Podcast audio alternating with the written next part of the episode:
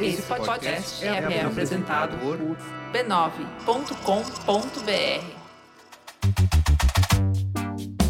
Olá, eu sou o Bruno Natal. Hoje é dia 24 de agosto e no resumido número 176, privacidade e prejuízo nas redes sociais, estado de vigilância no trabalho e até no banheiro, ladrão de malas e muito mais. Vamos nessa, resumido. Resumido.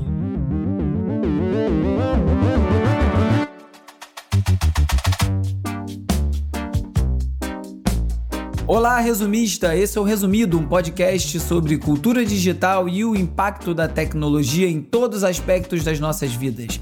O Resumido é parte da rede B9 e tem o apoio do Instituto Vero.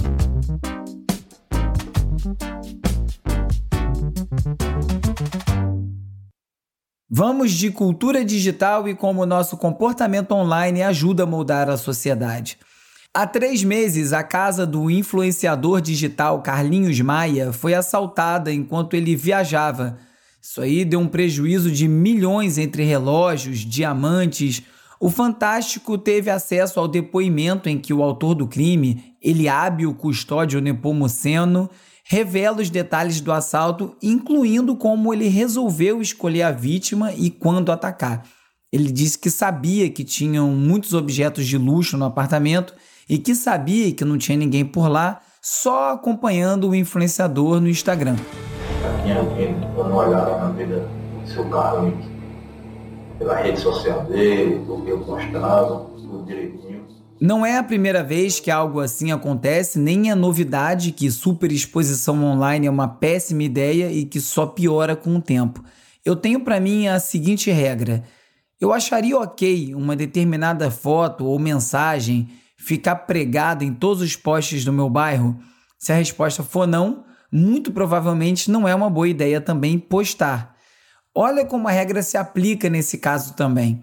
Se eu perguntasse para o tal do Carlinhos Maia se ele achava tranquilo eu espalhar cartazes pelo bairro dele todo, com fotos dos diamantes, informação de que o apartamento estaria vazio em tal data, com tudo isso lá dentro, provavelmente ele ia me chamar de idiota. Pois bem, ele fez isso aí por conta própria.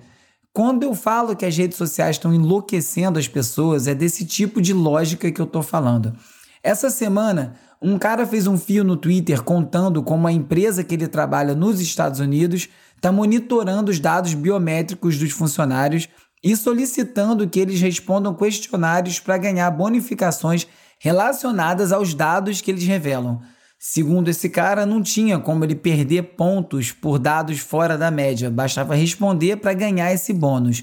Desde o início do resumido, quando eu falo de coleta de dados médicos, eu bato na tecla de que não falta muito para essas seguradoras utilizarem esse manancial de dados contra os clientes, aumentando o preço das mensalidades baseado em propensões a determinadas doenças na família e coisas assim. Parece que já começou. Igual o Facebook, né? Que no início queria dar uns dados para te servir um conteúdo melhor, mais direcionados, e aí deu no que deu nessa máquina de manipulação global. Eu não sei se eu estou contando os detalhes dessa história direito, porque quando eu fui escrever o roteiro, eu vi que o tweet tinha sido deletado e o autor tinha feito um outro novo explicando que não esperava que essa história tivesse mais de um milhão de impressões e ele ficou preocupado em ter problemas no trabalho dele. Ele fez muito bem. Como disseram nos comentários, se um post chega sem retweetadas, é hora de apagar para evitar problemas, porque certamente na melhor das hipóteses, vai ser descontextualizado em forma de piada. Só que, por outro lado, lembra do cartaz no post que eu falei? Se o autor não achava uma boa ideia que a história chegasse a tanta gente, certamente ele não deveria ter compartilhado publicamente. Eu não estou falando o nome da pessoa que publicou isso, foi um brasileiro, propositalmente porque ele pediu para respeitarem a privacidade dele. Enfim, não vou entrar nessa argumentação. Como diz o ditado, vão-se as curtidas, ficam os ensinamentos, ou algo assim, né? Uma matéria do New York Times fala como a vigilância constante, que sempre fez parte do mundo do trabalho, avançou e agora, além de vigiar, também quantifica cada minuto trabalhado. A sofisticação desse controle, obviamente, desfavorece o trabalhador que precisa provar a cada segundo trabalhado. Só que os softwares de monitoramento não são capazes de detectar o trabalho feito offline. Todas aquelas reflexões e planejamentos que ocupam a nossa cabeça, mesmo quando a gente não está no trabalho, ou até aquelas anotações e cálculos feitos numa folha de papel, são totalmente ignorados nessa conta. O resultado pode ser uma remuneração menor do que o tempo trabalhado e uma desvalorização do trabalho como um todo. E além de monitorar dados de saúde e volume de trabalho, um dos grandes eldorados das inteligências artificiais é prever e antecipar comportamentos humanos. Eu já falei diversas vezes sobre como algoritmos têm vieses e que às vezes são indetectáveis até para quem cria esses algoritmos. Tudo acaba influenciando um algoritmo, do banco de dados utilizado até a interação da ferramenta com as pessoas que utilizam. Não tem uma leitura absoluta desses dados. E ignorando o bom senso, as autoridades dos Estados Unidos estão utilizando um software para identificar as chances de alguém cometer um crime. Pique Minority Report. Pessoas que são pegas cometendo um crime são submetidas a uma espécie de avaliação de risco a partir dos dados do réu, e esse programa cria uma pontuação que pode definir o tamanho da pena do criminoso baseado no que ele pode vir a fazer.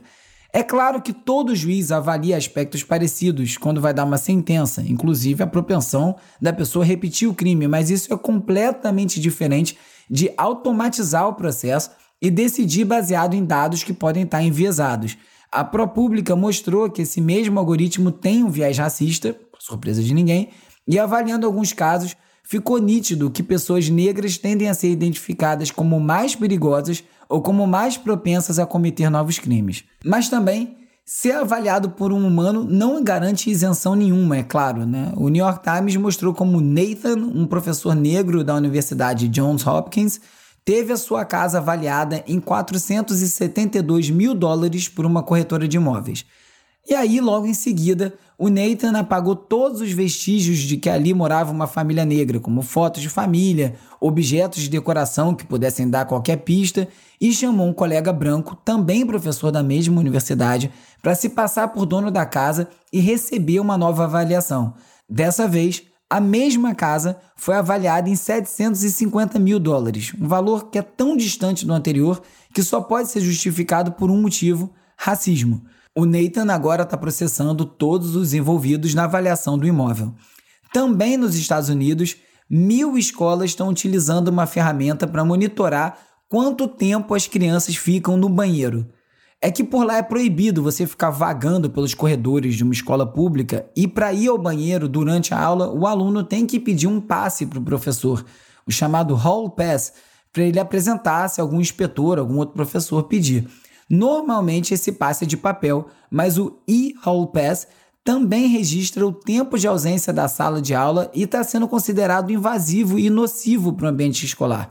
Especialistas em segurança cibernética não têm certeza de como esses dados podem ser utilizados, mas é mais que certo que esse clima de vigilância constante não é saudável para a formação de ninguém.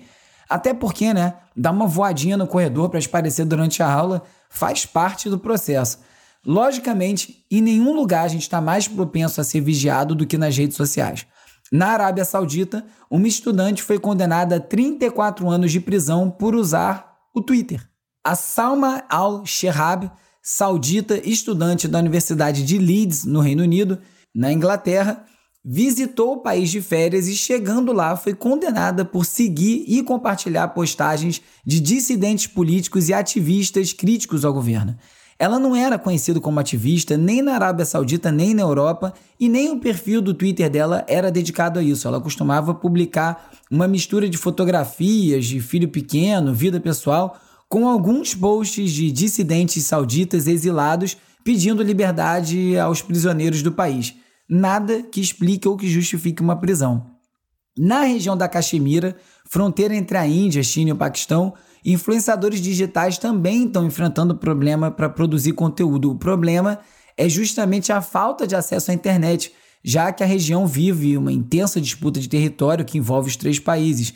E com uma maioria muçulmana, a Caxemira contava aí com uma certa independência política e agora tem sofrido com apagões de internet causados pelo governo ultranacionalista da Índia. A região chegou a passar meses totalmente offline, mas depois da medida ser considerada abusiva pelo próprio judiciário da Índia, a internet foi restabelecida, só que bem mais lenta, abaixo da velocidade 2G. Isso dificulta a vida dos criadores de conteúdo e acaba isolando a região do resto do mundo, inclusive para relatar o que acontece por lá.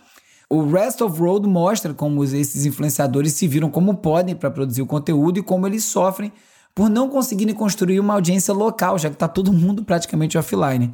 E você aí xingando o seu 4G. Aliás, chegou 5G já aí? Será que você vai pegar? Enquanto isso, no Reino Unido, nem a morte impediu uma pessoa de se comunicar. Uma sobrevivente do Holocausto surpreendeu os amigos e os familiares ao usar a inteligência artificial para conversar com eles durante o seu próprio funeral. Antes de morrer, a Marina Smith respondeu centenas de perguntas e deixou tudo gravado em vídeo. E a tecnologia que foi desenvolvida pela startup Storyfile, que é fundada pelo próprio filho da Marina, tem como objetivo justamente preservar a memória dos sobreviventes do Holocausto. A cada ano que passa, vamos ter menos sobreviventes aí vivos para contar a história em primeira pessoa de uma história que não pode ser esquecida. E agora é hora de falar sobre como as Big Tech moldam o nosso comportamento. This is Peter Zacko. Until January of this year, he was head of security at Twitter, but now he's a whistleblower. And he says Twitter's security problems are so grave um ex-executivo do Twitter, que é na verdade chefe de segurança da plataforma, e que era um white hat hacker, né? Hackers de chapéu branco são hackers que usam sua habilidade para revelar falhas de sistema e alertar as empresas. Ele depois foi contratado pelo Twitter. Ele foi demitido e agora ele está acusando graves problemas de segurança no Twitter, que, segundo ele, constituem um risco para a segurança nacional e para a democracia.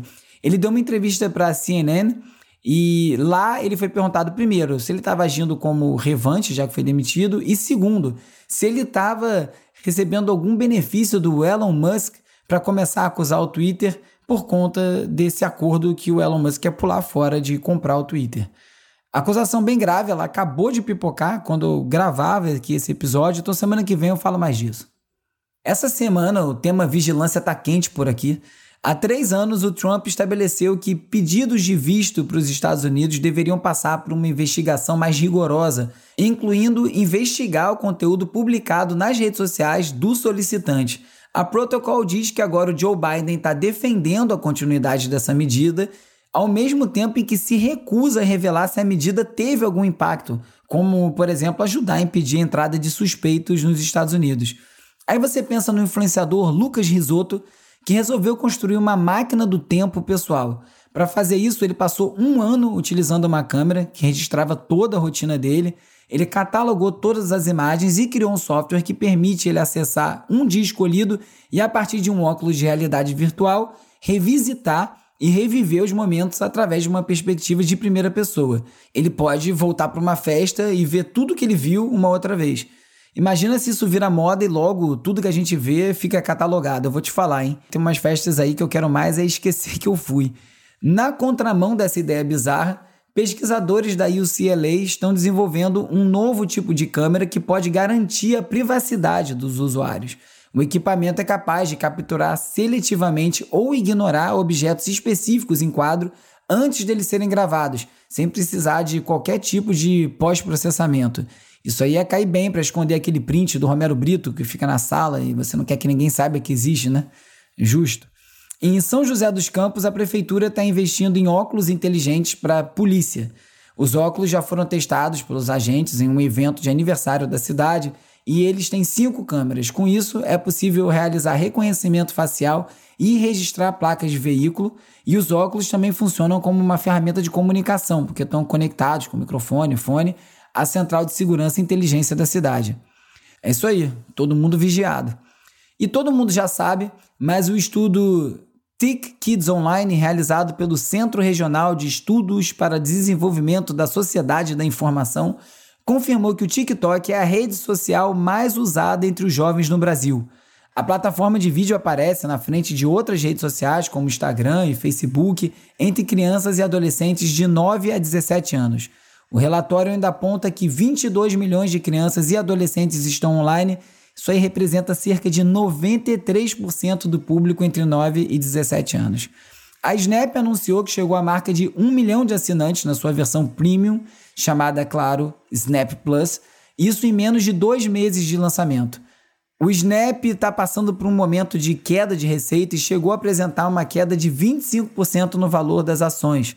A assinatura premium custa 3 dólares e 99 cents e garante 11 recursos exclusivos, incluindo acessar o app pelo desktop ou ter o conteúdo visível para celebridades. Na China, grandes empresas de tecnologia estão sendo obrigadas a entregar dados dos algoritmos para o governo, uma vigilância invertida. Pela primeira vez, as empresas chinesas como Alibaba, ByteDance, que é dona do TikTok, a Tencent, compartilharam detalhes dos seus algoritmos com os reguladores. A China está aumentando a regulamentação e o controle sobre o setor de tecnologia e a lista com a descrição de 30 algoritmos foi publicada pela administração do ciberespaço da China. Com foco nas eleições americanas, o TikTok criou novas regras para publicação de conteúdo para proibir a propaganda política na plataforma. Esse tipo de anúncio, na verdade, já está proibido desde 2019, mas estrategistas de campanha contornaram a proibição contratando influenciadores para promover temas políticos. A plataforma também criou um centro eleitoral com o propósito de fornecer informações confiáveis e resultados da Associated Press. Um relatório do Grupo de Defesa dos Direitos Humanos Global Witness apontou a incapacidade do Facebook de detectar anúncios com desinformação sobre as eleições no Brasil. A ONG criou 10 publicações falsas para testar as medidas de segurança e integridade dos sistemas de moderação do Facebook e todos os conteúdos foram aprovados pela plataforma. Os anúncios tinham data errada, mencionavam métodos de votação inexistentes, além de questionar as urnas eletrônicas e uma das publicações até chegou a ser inicialmente rejeitada, mas foi aprovada depois de seis dias. A gente sabe que o YouTube é uma das principais redes de disseminação de informações falsas e teorias da conspiração, além de ser a principal plataforma da extrema-direita. E agora, um levantamento realizado pela pesquisadora do Grupo de Pesquisas em Comunicação, Internet e Política da PUC-Rio, a Letícia Capone, mostrou que o atual presidente é a principal força política por lá. Os números mostram como a esquerda tem um grande caminho a percorrer se quiser ampliar seu alcance. Vamos às comparações. São 256 canais de extrema direita contra 104 de esquerda, e em número de visualizações a distância é ainda maior, com 88 milhões em canais de extrema direita contra 20 milhões nos de esquerda. Isso porque a interação da extrema direita é muito mais alta, é quase 15 milhões contra 3 milhões de interações da esquerda falar a estupidez da audiência, né? Óbvio, e é muito mais satisfatório do que refletir sobre os fatos. Voltando um pouco ao tema do episódio da semana passada, uma nova pesquisa da Panorama Mobile Time com a Opinion Box mostrou que 89% dos usuários brasileiros de WhatsApp afirmam já terem sido atendidos por um robô em conversas com empresas dentro do aplicativo.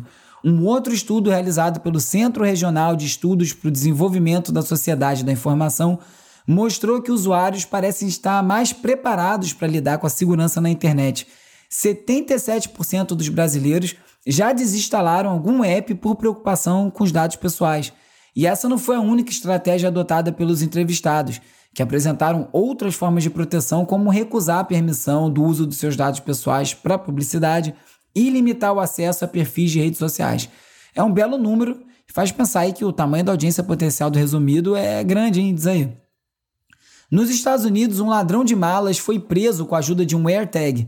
O jovem de 19 anos foi preso após cometer o crime no aeroporto de Destin Fort Walton Beach. O Giovanni De Luca era funcionário terceirizado de uma companhia aérea e teria cometido dois roubos, totalizando mais de 85 mil reais em prejuízo. Ele foi identificado com base na última localização dos AirTags que estavam nas malas AirTags são aquelas pastilhinhas que você bota em algum objeto, ele gera um sinal de Bluetooth e ele consegue se identificar usando celulares que passam por perto, e assim o dono sabe onde aquele objeto está.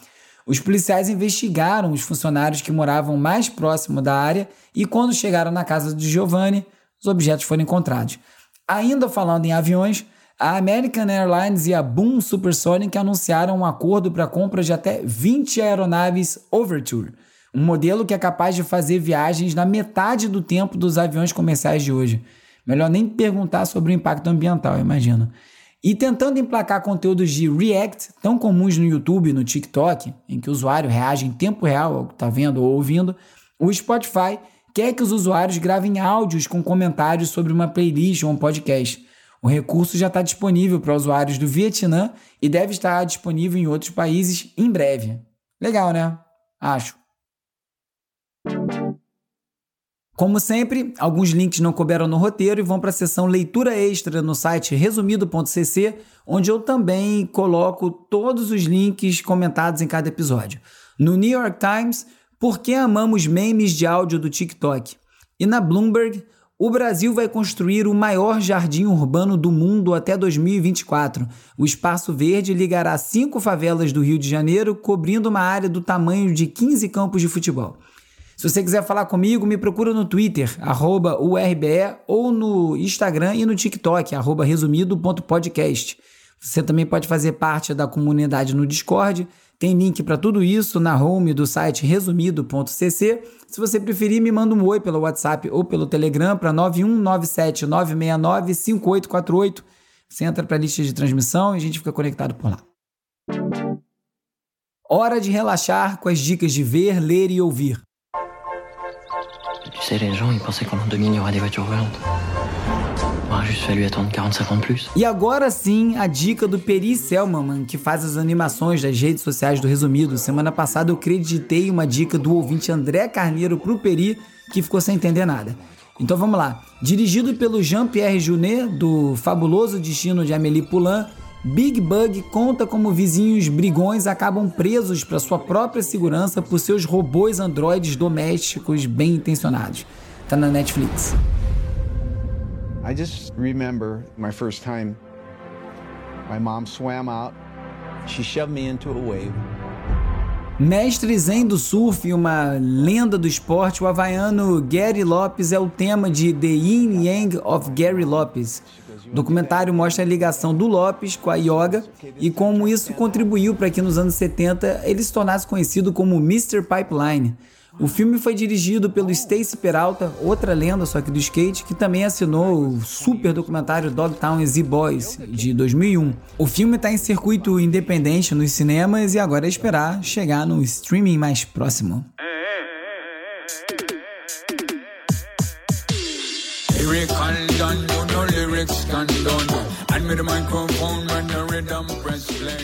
E para quem tá afim de um dub reggae tirado naquela pressão e com um leve sabor latino, a dica é o Cultural Dub. O produtor chileno tem um trabalho inspirado e expirado nos melhores nomes do dub, mantendo ainda assim um toque pessoal, que inclui, por exemplo, flautas andinas no mix. O trabalho dele ainda traz várias referências à cultura e à tradição dos povos indígenas do Chile, e o último single do Cultural Dub é Lyrical Dawn, parceria com o MC mexicano Sargento Remo, mas eu e o Calbuque recomendamos o EP Condor Wisdom, que ele lançou no ano passado. E boa viagem!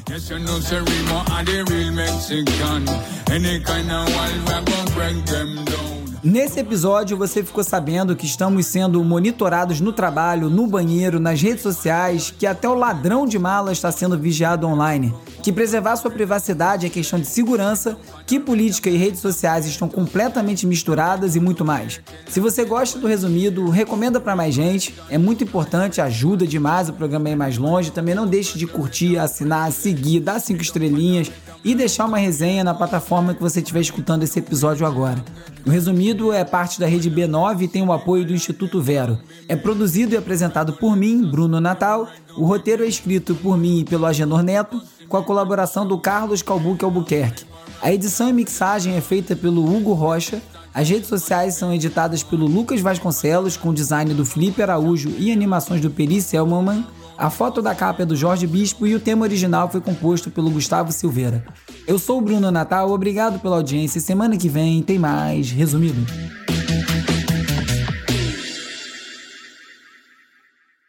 Esse podcast é apoiado pelo Instituto Vero. Resumido. resumido.